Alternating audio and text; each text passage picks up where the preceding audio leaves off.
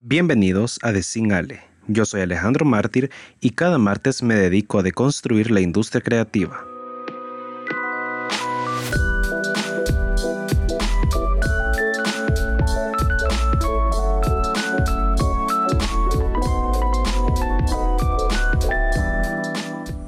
Hasta que al fin podré publicar esto en martes.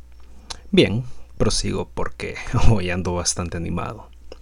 Si hay una saga más allá de Harry Potter que me fascina y pues de la que sé en demasía es Star Wars, tanto de Legends como del canon actual. Aparte de eso, eh, también soy un, un otaku de primera, por lo que este proyecto de Star Wars Visions me provocó tremendo hype cuando se anunció, o sea, heavy. A estas alturas, eh, ya los que sean fans deberían saber que es Visions, por lo que aviso que podría haber uno que otro spoiler en este episodio. Ahora bien, particularmente para mí, hubo algunos episodios de los nueve que se publicaron que me gustaron más que otros, normal, siempre, o sea, siempre hay unos que son mejores que otros. Y esto es debido eh, al estilo de animación, la estética en general, la trama y su conclusión. Visions es una serie de tipo antología, algo así. Bueno, de hecho, si la buscan en Google, eso dice, serie de tipo antología.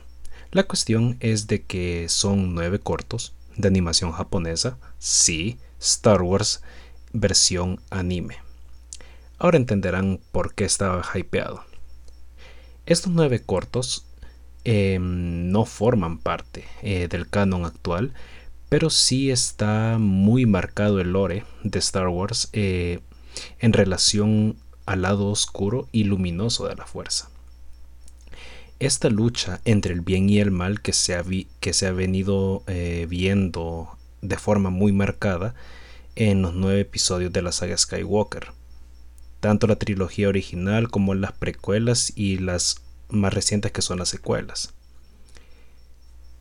Seguramente habrán varios que digan de que Visions es cualquier cosa menos Star Wars y probablemente sea cierto, pero a su vez no.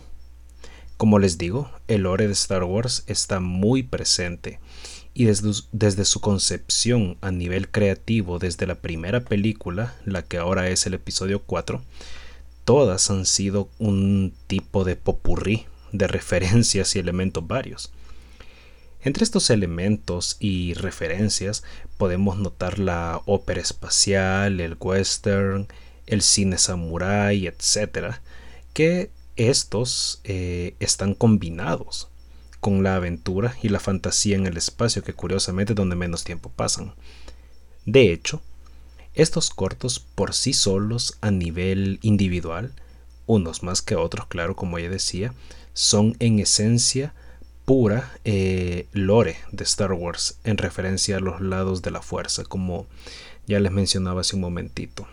Obviamente son estilos, bueno, tienen estilos diferentes entre los episodios ya que cada uno fue realizado por un estudio de animación diferente. Cada uno adaptó su propia visión de Star Wars. Hay una diversidad de tonos, desde tramas bastante oscuras como las del primer episodio titulado El duelo, que a mi parecer hasta el momento es mi favorito, eh, donde vemos a un Ronin, que es un, tipo de samurái japonés, que nos da a entender que es un Jedi, pero resulta que es simplemente un guerrero, aparentemente ex Sith, que lucha contra otros eh, Sith. Por, por cierto, mi episodio favorito, como, como le mencionaba, o sea, fue un giro bastante interesante de, de esa trama. Por otro lado, tenemos el séptimo episodio también, que era El Anciano, y el último llamado Akakiri. Ambos son estéticamente oscuros y con unas tramas bastante fuertes y muy, muy, muy marcadas entre el lado oscuro y el luminoso de la fuerza. Por otro lado, hay unos que son bastante graciosos, como el de la Rapsodia de Tatooine, y hasta cierto punto son bastante bizarros, pero, pero bueno, la verdad, eh, todos los episodios son buenos, únicos y entretenidos. representan de forma muy acertada la diversidad que caracteriza a Star Wars. Me gustó mucho, me gustó mucho la interpretación creativa que tuvo cada estudio eh, a su estilo, narrativa y género para cada corto.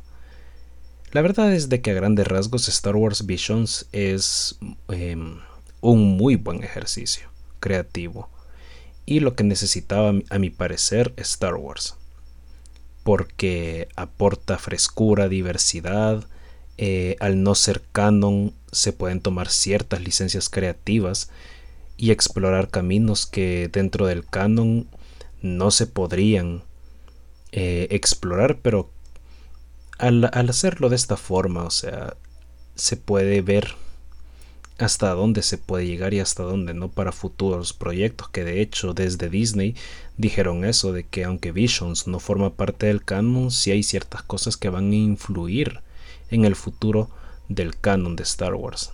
Así que, a ver, a ver, me parece. Ah, ¿Ustedes cómo reinterpretarían o más bien cómo crearían ustedes su propio Star Wars? Y bueno, hasta aquí este episodio. Espero les haya gustado y se hayan entretenido. Me gustaría haber dicho más, pero pues sería entrar en terrenos de más spoilers, así que si aún, no han, aún no han visto Visions, háganlo. Están cortitos y entretenidos. Nos escuchamos el próximo martes en un nuevo episodio. Chao.